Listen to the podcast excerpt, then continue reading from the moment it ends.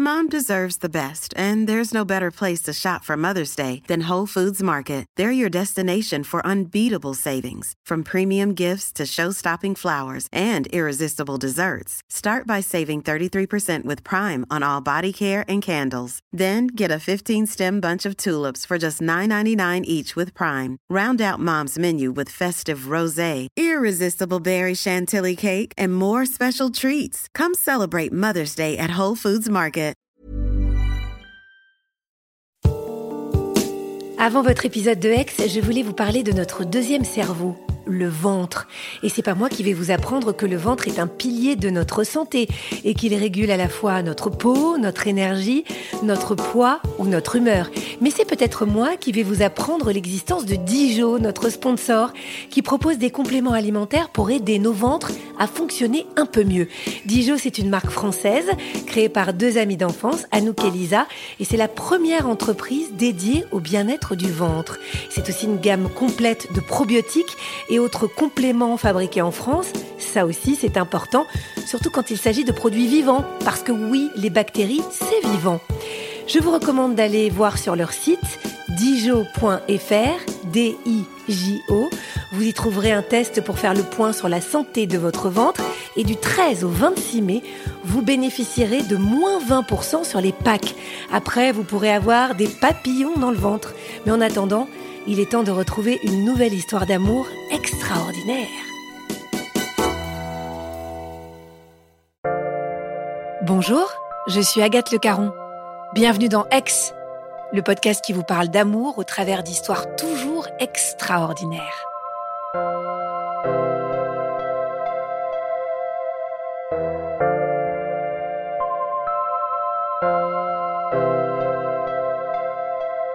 Quel compromis êtes-vous prêt à faire pour la personne que vous aimez?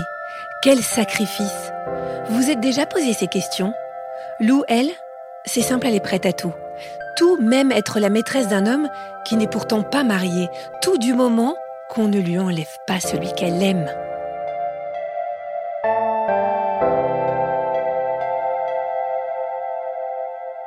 Comme il sent que je suis euh, à fond, clairement, il m'explique très vite qu'il euh, il faut surtout pas que je m'enflamme, qu'il faut surtout pas que je fasse des plans sur la comète, parce que certes, on a passé un moment dingue, hors du temps, très très particulier, et pour lui et pour moi. Voilà, lui, ça faisait donc deux ans qu'il était euh, séparé de, son épouse à ce moment-là. En deux ans, euh, ben, il, a, fait la fête, il a, il a vécu sa vie de célibataire proprement parler. Donc, il a, il a rencontré certainement, et je le sais, beaucoup, beaucoup de femmes, et c'est tout à fait normal. Euh, mais en tout cas, euh, ce qu'on a vécu ce week-end-là, euh, il n'avait jamais vécu auparavant, et, et, ça a été très particulier pour lui et très intense. Mais par contre, voilà, tout de suite, il, m'a bien mis les points sur les i en me disant que euh, voilà, il fallait certainement pas que j'espère quoi que ce soit d'autre, donc il fallait vite que je retourne dans ma petite vie avec euh, mon compagnon parce que de toute façon, il n'avait rien à m'offrir. Je me rends pas compte que je rentre dans une cour qui est beaucoup plus grande que ce que j'imagine, que euh, est beaucoup beaucoup beaucoup trop grande pour moi. Et du coup, je, je me dis ouais bon. Euh, c'est ce qu'on verra en fait, parce que moi je, reviens à Avignon et je suis plus du tout la même et, euh, et, là je me rends compte que je ne veux plus vivre que ce que j'ai vécu ce week-end-là, c'est-à-dire euh, un truc euh, incroyable comme ça, avec des émotions aussi fortes, chose que malheureusement j'avais jamais vécu avec mon compagnon. Donc j'ai envie que de ça. Ça devient une obsession à part entière. Je veux qu'être avec lui, donc je me dis je vais tout faire pour l'avoir. je, vais, je, vais, je vais le faire basculer, c'est obligatoire. Euh, là, ce qui s'est passé, en fait, c'est qu'on a eu un coup de foudre dingue l'un pour l'autre. Je ne peux pas laisser passer ça, je ne peux pas laisser passer cet homme. Euh, je crois qu'à ce moment-là, je me rends compte que, que c'est l'homme de ma vie. Et je, sais que si c'est pas lui, ce sera toujours un second choix, qui que ce soit d'autre. Et je me dis que c'est pas possible. Donc, euh, je me mets en tête que je vais quitter mon compagnon parce que euh, mon couple ne va plus bien du tout. J'ai plus du tout envie, euh, bah, encore moins, d'avoir un enfant, c'est plus un sujet pour moi. Je reprends ma pilule euh, en cachette parce que j'ai pas encore le courage de, lui en parler. Je lui dis à mon compagnon que je fais une grosse déprime, ça va pas du tout. Donc à ce moment-là, je ne m'alimente plus parce que ben, voilà, je, suis tellement dans un tourbillon compliqué et dans ma tête ça va pas, je sais plus où j'en suis, donc je j'arrive plus à manger, je fais que travailler, travailler, travailler pour essayer de me vider la tête. Je pense que voilà, après après ça, ça dure à peu près deux mois où je suis plus moi-même et je perds à peu près 10 kilos à ce moment-là, en deux mois. Donc mon compagnon voit que ça va pas du tout effectivement et euh, il me pose la question quand même à un moment donné parce qu'il voit que, je suis complètement ailleurs et que je suis tout le temps sur mon téléphone et il me demande si j'ai quelqu'un d'autre. Et euh, au lieu de sauter sur l'occasion, j'ai pas le courage et euh, je lui dis mais non, pas du tout. C'est juste que je sais plus où j'en suis. il est extrêmement triste. Donc j'ai d'un côté un homme qui est fou de moi, qui est très très mal et d'un autre côté un homme dont je suis folle et lui euh, qui me dit que non non il peut rien m'offrir et qu'il faut qu'on s'oublie qu'on arrête euh, que c'est pas bien mais qui en même temps euh, lui aussi au fond de lui il est, il, est, il, est, quand même bien accro et il continue de m'écrire il continue de m'appeler et le problème c'est que ben, tous mes amis ma famille tout le monde adore mon compagnon et je ne peux en parler à personne je me sens très très seule parce que ben, j'ai l'impression de mentir à tout le monde. Euh, et c'est ce que je fais en fait, je mens à tout le monde à ce moment. Jusqu'au jour où euh, on est début janvier, on a passé des fêtes euh, absolument atroces. Je suis presque prête à dire à mon compagnon que je le quitte, mais je suis pas du tout prête à lui dire que c'est pour quelqu'un d'autre parce que je sais que je vais le détruire. Et euh, malheureusement, comme il bosse euh, dans, euh, chez Orange, en fait, entre autres, il arrive à entrer, je ne sais pas comment, dans mon téléphone et il découvre tout. Et un jour, je rentre chez moi, il est tôt, il rentre jamais très tôt, et ce jour-là, il est là. Il est assis sur le canapé et il me demande de m'asseoir. Il me dit, je sais tout. Alors, bêtement, premier réflexe, je nie, je nie tout. Et je lui dis, mais de quoi tu parles? Je sais que tu as quelqu'un et je sais qui c'est. Et là, je lui dis, mais comment ça? Et tout. Et je sens que, oh, que, que, tout s'effondre, c'est terrible. Et en même temps, je me sens délivrée. Et je lui dis, euh, mais pas du tout, mais tout ça. Il me dit, mais je sais que c'est lui, mais comment tu peux Mais avec ce mec, non, mais sans déconner, mais, c'est un vieux, tu l'as vu, non, mais il a 20 ans de plus que toi, mais, c'est ridicule. C'est, mais ouvre les yeux, on a tout, on a notre vie, on a notre maison, on a, euh, va avoir un enfant, euh, c'est ce qu'on veut, on... ressaisis-toi. Il pleure, il est très mal et en fait, il, est, il essaye d'être en colère, mais il n'y arrive pas parce qu'il est très très malheureux. Et, là, en fait, j'avoue, au bout d'un moment, j'ai dit oui, c'est vrai, oui, c'est vrai, je suis désolée, je ne sais pas ce qui m'a pris, mais en même temps, bah, voilà, c'est plus fort que moi, je ne sais pas. C'est très dur ce moment-là, très très dur. Et il me dit, mais de toute façon, j'ai envoyé des gars que je connais à Bordeaux, ils vont aller le choper, euh, oui, parce que là, on est euh, vendredi soir, donc euh, Simon a éteint son téléphone puisque c'est Shabbat, donc je peux même pas l'appeler, je pourrais rien faire, je le sais, jusqu'au lendemain soir. Il me dit, j'ai envoyé des gars, ils vont aller lui casser la figure à la sortie de la synagogue. À ce moment-là, quand il me dit ça, au lieu d'être complètement effondré, de, de perdre toute ma vie avec mon compagnon, je pense qu'à Simon. Et je me dis, oh là là, mon Dieu, mon Dieu, euh, oh, comment il va le prendre quand euh, il, va, enfin, il va se faire casser la figure et derrière, il ne voudra plus jamais me voir. Et en fait, j'avais juste peur d'une chose, c'était que Simon ne veuille plus jamais me voir. Je pensais qu'à ça, alors qu'en fait, j'étais juste en, train de détruire la vie de quelqu'un d'autre. Donc, euh, c'était, c'était pas évident du tout. Donc là, clairement, mon compagnon me fout à la porte, littéralement. C'est-à-dire qu'il me dit, tu prends deux, trois affaires et tu pars. J'ai une chance, euh, c'est que je me suis fait quelques amis quand même euh, à Avignon et euh, j'appelle tout de suite une copine qui m'héberge les bras ouverts. Et heureusement, le lendemain, je travaille et là, je découvre que mon compagnon a appelé ma manager, donc la nouvelle manager du salon, pour lui raconter que, ben, clairement, je me tapais le patron. C'était ses mots. Donc j'ai été, voilà, enfin, elles m'ont prise pour la nana qui cherchait le pouvoir, qui voulait être au-dessus de tout le monde, euh, qui se tapait le patron pour faire bien. Et, euh, voilà, et j'étais vraiment euh, la traînée de service à ce moment-là. Et ça a été terrible.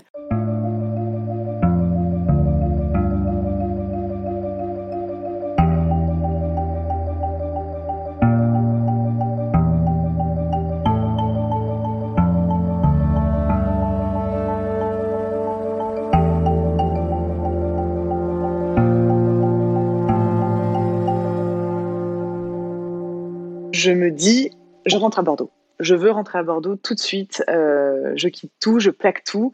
Donc, euh, j'arrive à, joindre euh, Simon, ben, du coup, le, samedi soir très tard, quand il a enfin rallumé son téléphone. Je lui explique tout. Et là, ben, il est sans dessus dessous. Il est vraiment très, très, très, très mal. Et il me dit, oh là là, oh là là, ok, bon, je vais gérer le truc. Bon, après, c'est quelqu'un qui ne s'énerve pas. Euh, c'est quelqu'un de très tempéré, d'assez de, calme. Donc euh, là, il me dit bon, écoute, euh, voilà, t'inquiète pas, ça va, ça va aller, je vais gérer. Mais voilà, mais il me dit pas viens à Bordeaux et on va vivre ensemble et ça va être génial, hein, pas du tout. Et la seule chose qu'il me demande, c'est par contre, pour l'instant, j'ai besoin de toi au salon. Je viens de le racheter. là, si toi tu pars, qui est mon élément moteur, euh, si toi tu pars, tout se casse la gueule, euh, même la boîte que je viens de racheter, euh, en plus de tout le reste voilà, j'ai besoin que tu restes. Et là, je dis, mais enfin, c'est pas possible. Là, les filles, elles me font la misère, c'est l'enfer. comment je vais faire? Et, Mais bon, il me laisse pas trop le choix et il me dit, écoute, je te promets, après, je te, je te mute à Bordeaux tout de suite, je te prends dans un de mes salons, ça va bien se passer, t'inquiète pas. Je reste quatre mois. C'est l'enfer, je vis à droite à gauche. Euh, chez des copines.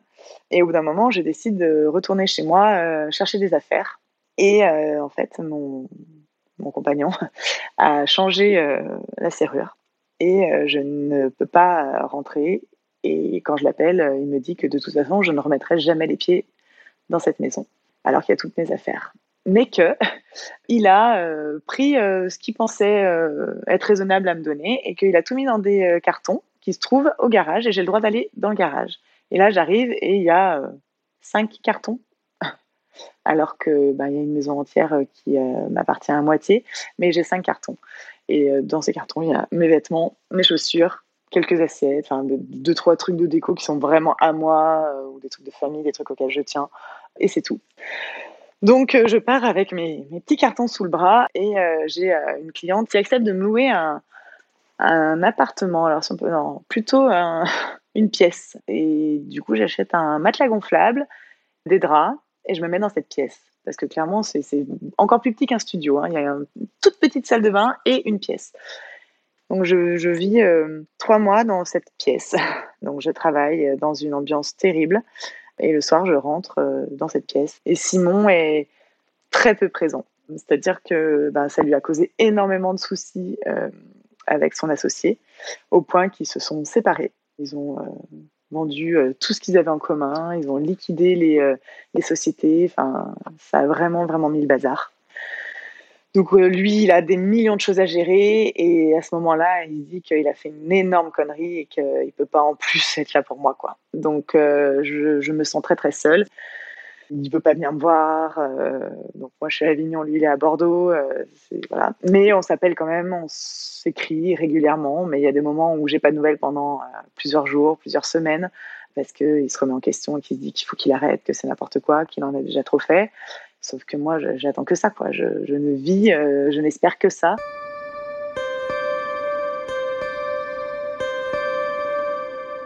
Au bout de quatre mois, je pars enfin d'Avignon, j'arrive enfin à Bordeaux et je vais travailler donc dans un des salons de Simon parce qu'entre temps, lui, il avait remonté euh, des salons de son côté. On a dû se voir euh, une fois ou deux. J'avais dû faire des allers-retours euh, pour aller le voir une fois ou deux pendant les quatre mois. C'était des superbes moments à chaque fois, donc qui me redonnaient un peu de courage pour y retourner. Et là, on se retrouve vraiment dans la même ville, à Bordeaux. Je travaille pour lui et je me dis, cette fois, ça va être cool ça va aller. Et puis, euh, en fait, euh, ça le fait pas tant que ça parce que ben, parce que c'est très dur. Je travaille pour lui, euh, je dois lui rendre des comptes en tant que salarié. En même temps, on a notre idylle à côté. Et, et ça se gère très mal parce que lui, il est pris entre ben, sa vie de boulot, sa vie religieuse, sa vie de père. Moi, qui lui demande beaucoup et beaucoup trop, il est complètement perdu. Et en fait, clairement, c'est dans sa tête, c'est sauf qu'il peut, sauf qu'il peut, sauf qu'il peut il veut absolument euh, m'oublier, passer à autre chose. Euh, donc euh, voilà, donc il y a des moments où pendant plusieurs jours, plusieurs semaines, j'ai pas de nouvelles. On se croise au boulot, il me regarde à peine. Enfin, c'est l'enfer. Et donc je me dis que c'est plus possible. Je dois l'oublier, moi aussi, parce que ça devient invivable. Et pour ça, il faut que, que je change de travail. Donc, comme avant, j'habitais Bordeaux donc, de base, j'ai pas mal de, gens dans le milieu de la coiffure que je connaissais là-bas, dont des anciens collègues qui avaient monté un, salon haut de gamme euh, dans un appartement. Et celui qui était euh, donc le patron de cet endroit m'avait toujours dit que si, euh, si je, revenais sur Bordeaux, il aurait toujours une place pour moi. Donc je suis allée frapper à sa porte. Et là, il m'a dit, il me dit, ok, c'est bon, je te prends. Donc là, c'était vraiment une chance incroyable parce que professionnellement parlant, c'était c'était exactement ce qu'il me fallait. je trouve une colocation parce que ben j'ai rien à part mes vêtements. J'ai pas un compte euh, en banque suffisamment euh, rempli pour pouvoir euh, acheter ben, tout ce dont on a besoin quand on prend un appartement seul, l'électroménager et tout et tout ça. donc il me faut une colocation avec quelqu'un qui a tout et je trouve une coloc qui est absolument géniale et on se dit que que, voilà on va vivre ensemble le temps de se refaire et l'une et l'autre pour pouvoir reprendre notre envol chacune de notre côté. Et donc moi, je suis en pleine reconstruction. Cette personne a été est très très bénéfique pour moi parce que c'est quelqu'un de génial qui est célibataire, qui a mon âge, avec qui on fait plein de choses et ça m'éclate. Je lui parle beaucoup de, de, mon histoire avec Simon, elle me conseille beaucoup, elle m'écoute beaucoup, ne me juge jamais, donc ça m'aide. Lui, donc il a divorcé il y a deux ans, il ne veut pas se remettre en couple, c'est pas du tout, du tout euh, son leitmotiv. Il a donné, c'est bon, il a envie euh, voilà, d'être à fond dans son boulot. Et être en couple, c'est pas du tout son idée, et encore moins avec euh, une non-juive. C'est pas écrit comme ça pour lui, c'est pas possible. À Bordeaux, il y a une grande communauté juive, mais malgré tout, Bordeaux est un village, tout le monde se connaît. dans la communauté, les gens parlent beaucoup. et lui, c'est quelqu'un, c'est une personnalité dans la communauté qui a une place quand même importante. Il est très impliqué, tout le monde le connaît et il ne veut pas, ça ne peut pas euh, se savoir qu'il est avec moi ou alors euh, vraiment comme ça. Euh, voilà, il peut flirter avec une non-juive, passer du bon temps, mais certainement pas être dans une, dans une relation officielle. Il est en contradiction avec lui-même parce que ben, cet amour qui commence à naître assez profondément en lui, pour moi, n'est pas du tout compatible avec sa vie religieuse, avec sa vie de père, euh, père d'enfant, donc très très religieux aussi, très pratiquant. Les enfants, euh, il leur a inculqué tout l'inverse de ce qu'il est en train de faire. Donc euh, il se doit montrer l'exemple. Il n'a plus son papa, mais il a sa maman qui, qui, est très très proche de lui, sa famille, ils sont très famille.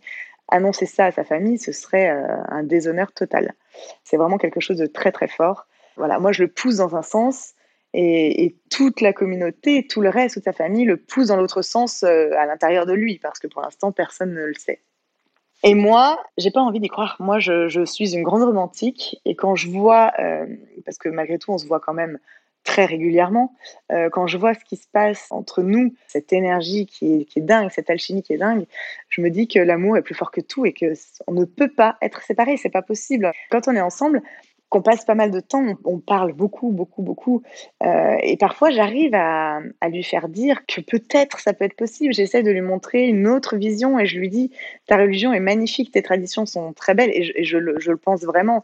Euh, je suis très admirative, mais j'essaie de lui dire que peut-être que c'est une petite entorse et que ben, à côté de ça, qu'est-ce que, enfin, il, a été marié, il a eu ses enfants, il a, il a fait son devoir de perpétuer la religion. Donc peut-être que maintenant, euh, il arrive vers 50 ans, peut-être qu'il peut penser un peu à lui. Et j'arrive presque à lui faire entendre ces idées-là. Et il me dit que oui, peut-être. Alors oui, peut-être on peut partir en week-end. Alors oui, peut-être on peut se faire euh, cinq jours de vacances. Alors et puis petit à petit, je l'amène à faire des, mini-projets à très court terme, mais voilà, un week-end par-ci, des, petites vacances par-là. Et puis euh, voilà, le temps passe, et puis il vient chez moi. Alors moi, je vais pas chez lui. Donc à, sa famille, il ne parle absolument pas de moi. Ses enfants ne savent pas du tout où est leur père quand ils découchent. Euh, ils sont grands, hein, ces enfants. Ils ont euh, à ce moment-là entre 13 et et, 20 ans. Donc euh, voilà, il n'y a pas de problème pour qu'il il rend pas de compte parce que c'est pas quelqu'un qui parle, c'est pas quelqu'un qui parle de lui, c'est pas quelqu'un qui rend des comptes. C'est un taiseux, hein, il faut vraiment se rappeler de ça. Donc il l'est avec tout le monde. Euh, donc personne n'ose trop lui poser de questions. Euh, voilà, leur père est célibataire, il sort, donc voilà, personne ne pose de questions. Sauf que ben, on passe beaucoup de temps ensemble et, et on va au restaurant. Et on va au cinéma, et on sort, et on va dans des bars, et, euh, et on est à droite, à gauche, euh, on voyage beaucoup, donc on est souvent à l'aéroport, on est souvent euh, à la gare, et on croise beaucoup de monde, beaucoup, beaucoup de monde. Donc en fait, le bouche à oreille fait qu'au bout d'un moment, bah, les mois passent, les années commencent un peu à passer, et les gens ben, savent tous qu'on est ensemble, en fait, de manière officieuse. Personne n'ose lui, lui poser la question, donc lui, il n'en entend jamais parler, et lui n'en parle jamais. Mais moi, moi, euh, les gens m'en parlent. Et puis, euh, j'avoue que, que, j'en parle aussi parce que quelque part, je me dis que peut-être que si j'en parle, peut-être que si de plus en plus de monde euh, est au courant, il assumera peut-être de plus en plus parce que bah, ça deviendra quelque chose de normal et de banal et que ça arrivera aux oreilles de ses enfants et que peut-être un jour il va les confronter et que ça va l'aider. Donc on fait plein plein de choses ensemble, plein de choses. Euh, mais euh, il y a des moments où quand on revient d'un voyage, par exemple, on revient de Bali, on est en 2014, on a passé 15 jours, euh, on a pris des, des habitudes, on a vécu comme un petit couple. là, ça lui fait peur. Là, ça lui fait peur et il part. On rentre et, il me quitte. Du coup, après cette dispute, eh il coupe court. Alors, j'ai plus de nouvelles pendant plusieurs jours. Il me met dans des, dans des situations dingue. Ma famille, mes amis, euh, ils sont complètement dévastés de me voir tout le temps, tout le temps, un jour oui, un jour non.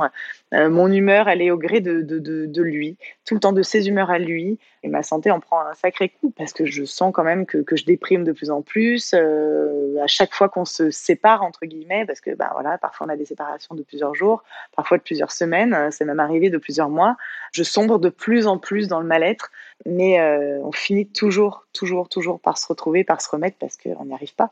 Ni l'un ni l'autre, on arrive à se séparer.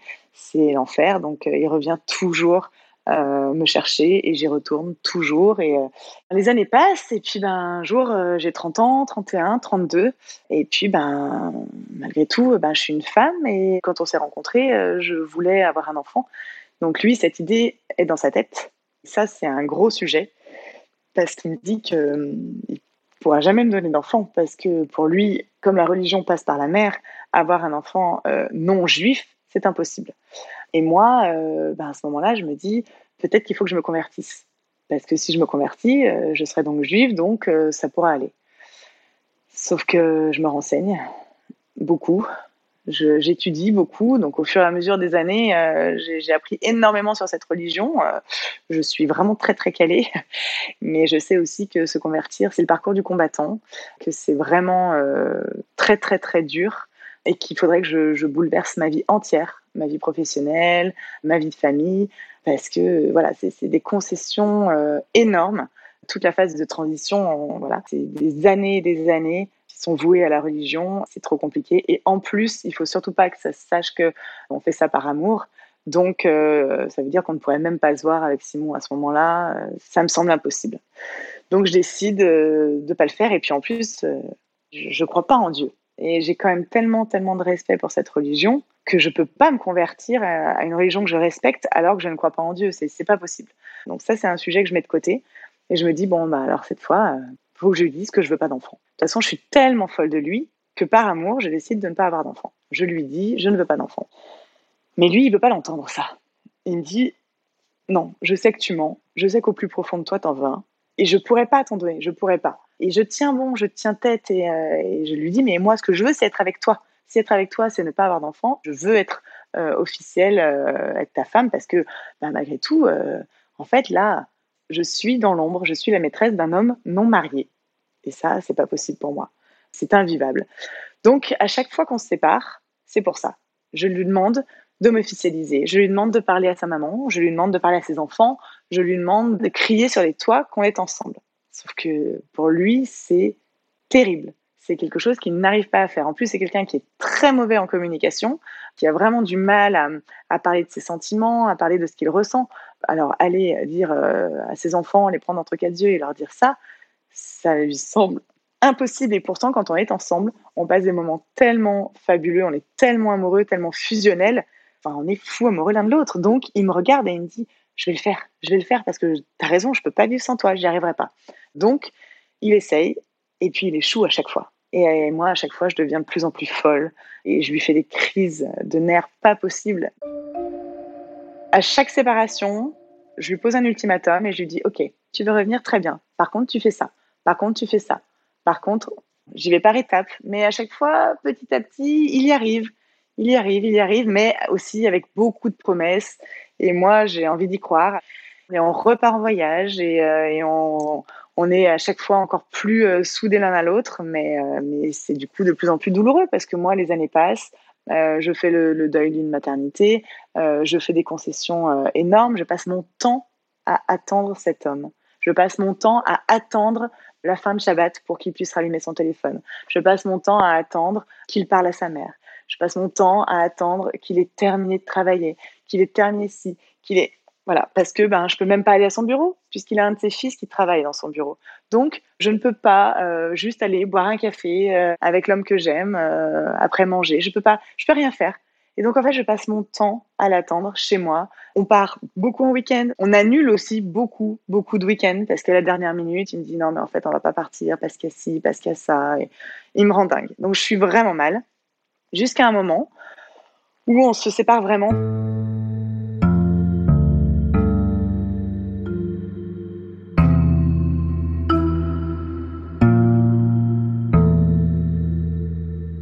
On est en 2017. Je lui dis que si cette fois il veut revenir dans ma vie, parce qu'encore une fois il vient gratter à ma porte, je lui dis que il faut qu'il me présente à ses enfants. Mais là, on arrive à un stade euh, où lui-même souffre énormément de nos séparations. Il se rend bien compte de ce qui me fait vivre. Et il se dit que là, il faut qu'il fasse quelque chose et que je mérite, que tout cet amour que je lui donne, tout cet amour qu'on partage, mérite d'être mis euh, au grand jour et que ses enfants vont comprendre parce qu'il est tellement proche d'eux qu'ils vont forcément comprendre. Il me dit d'accord, là, cet été, on va partir en vacances en Israël, on va à Tel Aviv. Donc moi, je rêve d'aller euh, là-bas parce qu'il m'en a tellement parlé et c'est tellement une culture qui m'attire que je suis euh, trop heureuse.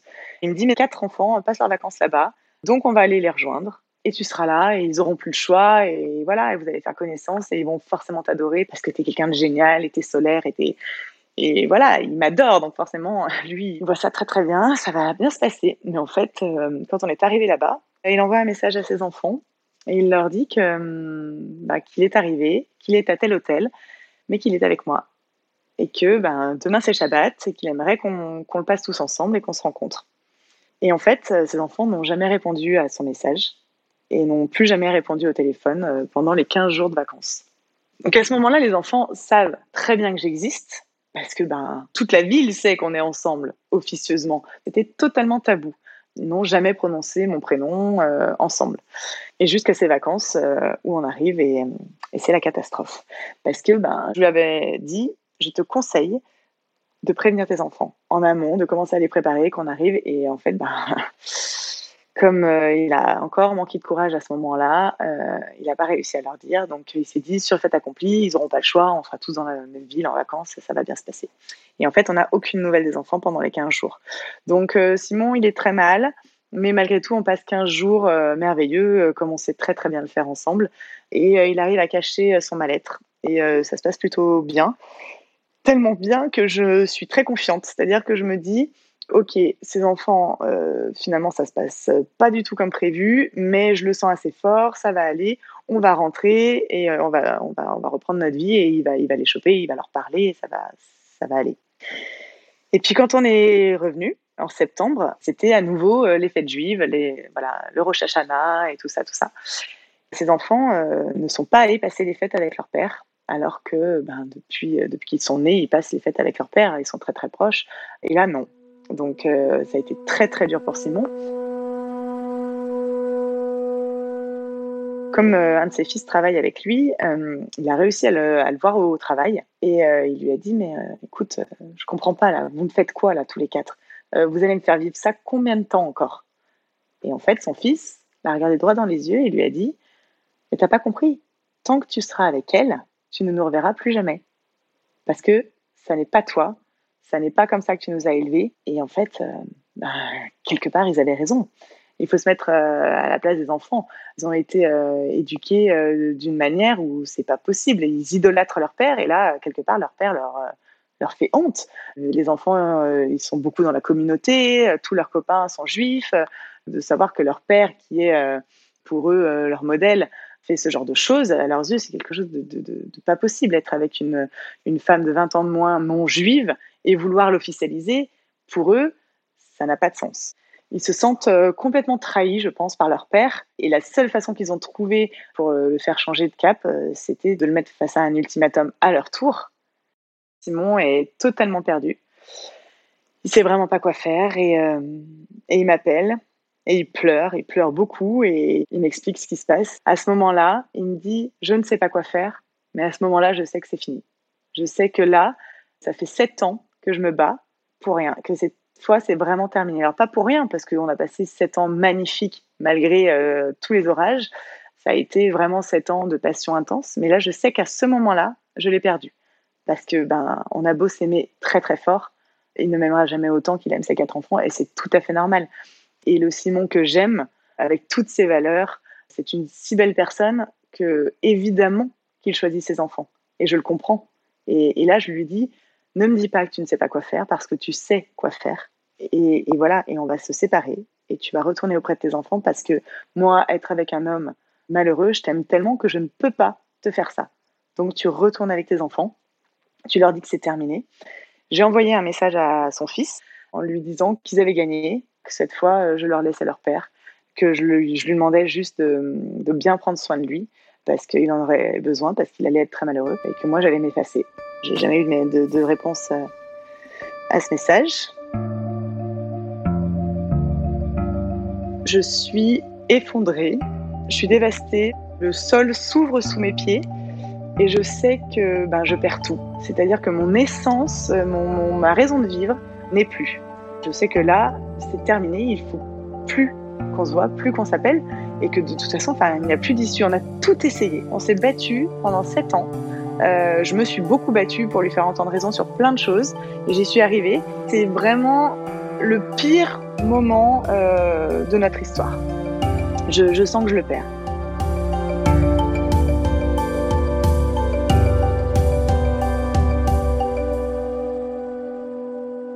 Je décide de le bloquer de partout sur mon téléphone parce que je le connais et je me dis que malgré tout, je suis plus forte que lui à ce petit jeu-là qui n'est pas un jeu, mais euh, en tout cas, je suis plus forte que lui, donc je le bloque de partout. Je ne veux plus recevoir ses messages. Je ne veux plus recevoir ses appels. C'est impossible. Euh, tous les réseaux sociaux, voilà, je l'enlève de tout.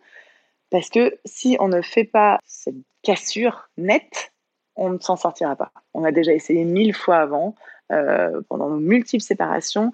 On ne peut pas faire autrement que comme ça. Donc je le bloque. C'est l'enfer. Je...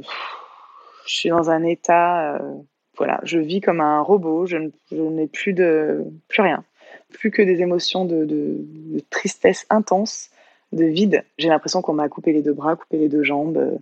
Voilà, j'ai plus de raison euh, d'être bien. Donc euh, voilà, je vis euh, avec mes amis, avec ma famille, dans mon boulot, mais je suis en fait complètement absente. Donc pendant un an, je suis affreusement mal. Évidemment, dans la ville, tout me rappelle, voilà, tous les restos, tous les salons qu'il a, dans, les, dans lesquels je passe tout le temps, tout est un déchirement à chaque fois. Tous les endroits où on a l'habitude d'aller, de se promener, euh, toutes les voitures qui sont les mêmes que la sienne, tout est absolument terrible. Euh, je pense que toutes les personnes qui ont vécu des, euh, séparations douloureuses voient exactement de quoi je parle, mais, mais c'est ça. Je ne suis qu'une douleur, voilà. Mais je me dis que j'ai pas de choix et qu'il va falloir que, que je rebondisse. à ce moment-là, j'ai 35 ans. J'ai encore euh, du temps pour refaire ma vie, pour euh, passer à autre chose, mais ça me semble en fait complètement impossible. Mais j'essaie de m'attacher à cet espoir-là. Je me mets à fond dans le yoga, dans la méditation, dans plein de choses qui peuvent me faire du bien, qui peuvent essayer de, m'apaiser. Ça marche. Au bout d'un an, euh, je sens que petit à petit, ça va un peu mieux. Mais je pense quand même à lui tout le temps. J'ai jamais une journée où je ne pense pas à lui, évidemment j'arrive pas à bloquer les mails. Donc en fait, euh, depuis un an, euh, Simon m'écrit toutes les semaines. Toutes les semaines, j'ai un mail. Alors des petits mails, des, petits mots, des je suis très mal, des tu me manques, des euh, dis-moi si ça va, je veux juste savoir si tu vas bien, j'en suis malade, j'arrive plus à vivre, j'arrive plus à respirer. Enfin, j'ai le droit à tout. Et moi, je dois être forte. Donc je ne réponds à rien. Et c'est très, très, très, très, très dur. une nouvelle année commence et puis euh, ben, je commence à m'ouvrir un peu plus, à accepter de sortir un peu plus, beaucoup plus, beaucoup trop peut-être. je rencontre du monde, je rencontre des hommes évidemment, d'autres hommes. Je me force complètement et je suis dans mon histoire de second choix. Cette histoire euh, où, depuis le début, depuis que j'ai rencontré Simon, je sais que si c'est pas lui, ce sera toujours un second choix et je suis complètement là-dedans. C'est-à-dire que j'ai envie d'y croire. J'ai qu'une envie à ce moment-là, c'est d'appeler Simon et lui dire Je t'en supplie, reviens, reviens, parce que là, ça va pas du tout. C'est toi que je veux. Mais je fais pas. Je me raisonne, je retravaille, je refais du yoga. Voilà. Mais euh, c'est dur. Alors, deux ans passent. Et puis, ben, dans ces deux ans, euh, à la fin, il y a eu le confinement. Le confinement euh, où j'ai passé les deux mois toute seule chez moi. Et là, ça m'a permis de beaucoup travailler sur moi-même, j'ai eu 36 ans. Et là, je me dis, waouh, je l'ai rencontré, j'avais 27 ans. Aujourd'hui, j'en ai 36. Et, et, quand je refais tout le chemin, je me dis que cette vie, elle est quand même euh, folle avec lui, que j'ai adoré ça. Et qu'aujourd'hui, euh, ben, je m'ennuie clairement quand il est pas là et que c'est l'enfer. Et que ben, je fais un peu la belle, je dis que ça va parce que j'ai des messages par mail toutes les semaines. Mais que si jamais un jour il a un jour de retard, je fais pas trop la maline en fait et qu'il me manque terriblement je me rends compte aussi que ben, j'adorais cette vie et que finalement, si, imaginons, il revenait, qui me dit Tiens, euh, allez, euh, c'est reparti, je te fais un enfant, ici et ça. Est-ce que j'ai vraiment envie de ça? Ben, Je crois pas en fait. Parce que aujourd'hui, j'ai l'habitude de vivre euh, ma petite vie, je sors beaucoup, j'ai plein de potes, je, profite de ma famille. Est-ce que j'ai envie d'avoir un enfant? Je suis euh, quatre fois marraine, euh, j'ai plein de gamins autour de moi, ça me suffit, je crois, quand je vois mes amis. Ils ont leurs enfants, je les adore, je les pouponne. Euh, ça me permet de, donner un peu un, côté maternel à ma vie qui me suffit amplement. Et je me rends compte que ben, il me manque rien. Je suis hyper bien. Et je me dis, mais en fait, là, jusqu'à présent, je voulais absolument qu'il m'officialise, je voulais absolument qu'on vive ensemble. En fait, je voulais une vie normale. Je voulais la vie que j'avais prévue avec mon compagnon euh, d'avant, avec lui, avec Simon. Et en fait, bah, je lui demandais l'impossible parce que ben, c'était pas nous, c'était pas lui, c'était pas, euh, c'était pas possible comme ça entre nous. Et du coup là, j'ai 36 ans, je me dis que je veux pas forcément d'enfant en fait, que ce qui me manque, c'est Simon et la vie qu'on avait, et que ben aujourd'hui, la vie que j'ai, je l'adore, donc depuis, hein, j'ai quand même quitté ma coloc depuis longtemps. j'ai acheté un appartement euh, il y a cinq ans. J'y suis super bien. J'adore euh, sortir. J'adore. Euh, je travaille encore énormément. je passe beaucoup de temps en famille. Un jour, il m'envoie un, mail encore, comme d'habitude, et il me dit J'en peux plus. Ta personne me manque. Je j'y arrive pas. J'y arrive plus du tout. Je t'en supplie, accepte juste de boire un café avec moi. Et là, ben, ce jour-là, je lui réponds pour la première fois et je lui dis Ok, allons boire un café. Et là, euh, je. Rien qu'à travers euh, son mail de réponse, je sens l'explosion de joie qu'enfin, après deux ans où il m'a jamais lâché, je réponds et je lui dis OK. Je réponds aussi OK parce que je sais qu'à ce moment-là, je suis assez forte. J'ai assez travaillé sur moi pour ne pas m'effondrer en le voyant, pour ne pas euh, faire de ce moment-là un calvaire, mais plutôt un super moment où, où je retrouve ben, mon tout. Mais j'y vais pour un café hein, et je lui promets rien du tout. Euh, on se retrouve et je me demande ce que ça va me faire. Et euh, ben voilà, il vient chez moi parce que euh, on est encore un peu confiné, on n'a pas trop le droit de sortir, les bars sont pas ouverts, donc il vient chez moi. On est un peu mal à l'aise et en même temps, c'est comme si on s'était jamais quitté. C'est comme si c'est exactement le même, je suis exactement la même et au bout de trois minutes, notre complicité revient à 100% et on, on rigole parce qu'on rigole beaucoup ensemble.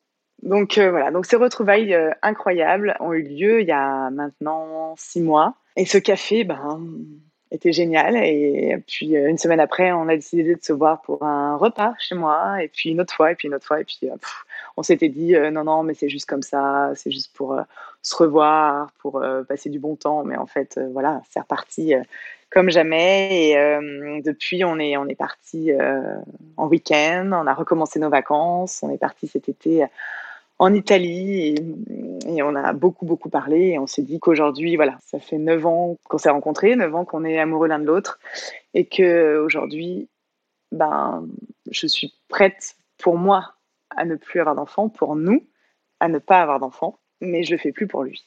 Et ça, c'est un grand pas. Euh, et il voit que je suis très sincère et cette fois, il me croit. Donc euh, ça, c'est quelque chose qui a vraiment changé la donne. Être avec lui, ça me suffit euh, complètement. Je me dis que j'ai pas forcément envie qu'on vive ensemble, pas tout de suite en tout cas. Chacun chez soi, c'est certainement la clé du bonheur. En fait, on passe que des moments fabuleux ensemble. Je lave pas ses chaussettes et lui, euh, il supporte pas mes humeurs, parfois du matin ou ça. Enfin, en tout cas, pas tous les matins. C'est plutôt chouette. Voilà, ça fait six mois qu'on ne s'est pas disputé. Ça, c'est très très très rare. Ça n'est jamais arrivé en fait parce que parce qu'on n'a plus de pression. Je lui mets plus de pression. Lui euh, ne s'en met plus non plus parce qu'aujourd'hui, les deux ans de séparation ont été extrêmement bénéfiques Parfois, on se dit, oh là là, mais on est passé par tellement d'épreuves et il me dit, en fait, on, on avait besoin de tout ça. Il fallait tout ça pour en arriver là. Et aujourd'hui, il me dit que voilà, je suis la femme de sa vie, qui même d'une manière qu'il aurait jamais soupçonné, euh, il savait même pas ce que c'était que l'amour à ce point, et que ben aujourd'hui, euh, l'un sans l'autre, c'est plus euh, du tout une option, et qu'on allait avoir certainement encore beaucoup beaucoup de tempêtes à gérer, mais que cette fois-ci, on allait les gérer ensemble main dans la main et que euh, voilà, il allait plus jamais partir, plus jamais m'abandonner parce qu'il allait plus se poser de questions. Cette fois, il savait où il allait. Enfin, il sait où il va. Il sait euh, qu'aujourd'hui, il veut passer sa vie avec moi et, euh, et moi, ben, c'est pareil. Et voilà. Donc effectivement, avant, pendant toutes les années, pendant les sept ans, il me disait toujours que par rapport à sa religion, j'étais certainement une épreuve de Dieu, que Dieu m'avait mis sur son chemin comme une épreuve pour qu'il arrive à, combattre, à combattre ça, à combattre cet amour, euh, voilà. Et aujourd'hui, il dit que en fait, Dieu m'a mis sur son chemin euh, parce que je suis un cadeau. Et c'est la plus belle chose qu'il peut me dire. Et je pense qu'il est complètement en accord avec lui, complètement en accord avec Dieu, euh, avec son Dieu, en tout cas avec ses croyances. Et moi, je respecte énormément sa religion, je respecte complètement ses traditions, et pourtant c'est ma pire ennemie. Aujourd'hui, euh, je l'accepte à 100% tel qu'il est parce qu'il m'accepte tel que je suis et lui ne m'a jamais demandé de changer, ne m'a jamais demandé de me convertir, ne m'a jamais rien demandé.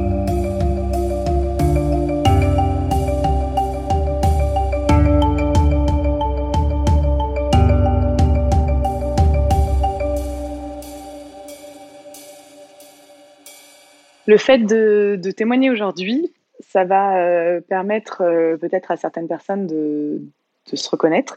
Alors, je ne suis pas du tout en train de, dire que euh, la religion juive n'est finalement pas, pas, assez forte, que finalement l'amour est encore plus fort. Pas du tout. Ça a été vraiment très, très dur. Et c'est parce que notre amour était suffisamment fort qu'on en est arrivé là. Mais aujourd'hui, on n'a pas terminé de se battre. Il est en accord avec lui-même. Maintenant, il va falloir qu'il soit en accord avec les autres. Et ça, ça va être très dur.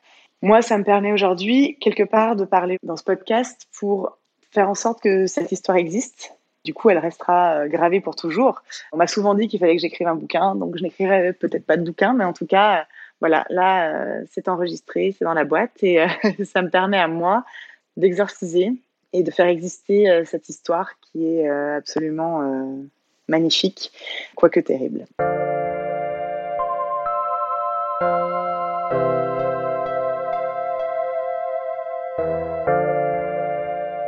Aujourd'hui, euh, je sais au plus profond de moi qu'on ne se séparera plus, qu'on restera voilà, toujours ensemble, toujours main dans la main.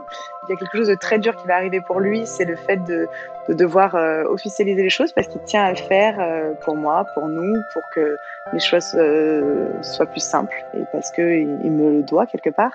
Mais comme je lui dis souvent, pour toi, le plus dur arrive là maintenant.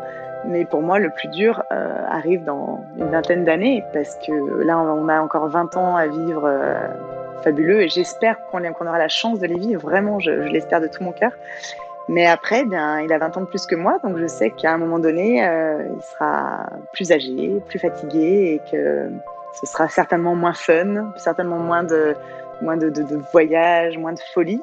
Mais en tout cas, je l'aime suffisamment pour m'engager totalement à rester auprès de lui euh, quoi qu'il arrive et euh, à m'occuper de lui euh, jusqu'au bout. Voilà, pour remplir d'amour chacune des journées qu'on passera encore ensemble et j'espère qu'il y en aura beaucoup, beaucoup, beaucoup, beaucoup.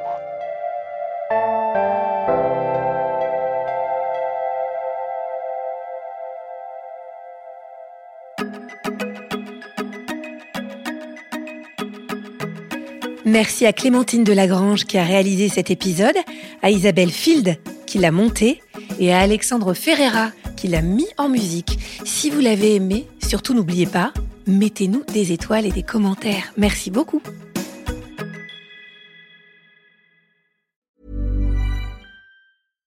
Mom deserves the best, and there's no better place to shop for Mother's Day than Whole Foods Market. They're your destination for unbeatable savings, from premium gifts to show-stopping flowers and irresistible desserts. Start by saving 33% with Prime on all body care and candles. Then get a 15-stem bunch of tulips for just $9.99 each with Prime. Round out Mom's menu with festive rosé, irresistible berry chantilly cake, and more special treats. Come celebrate Mother's Day at Whole Foods Market.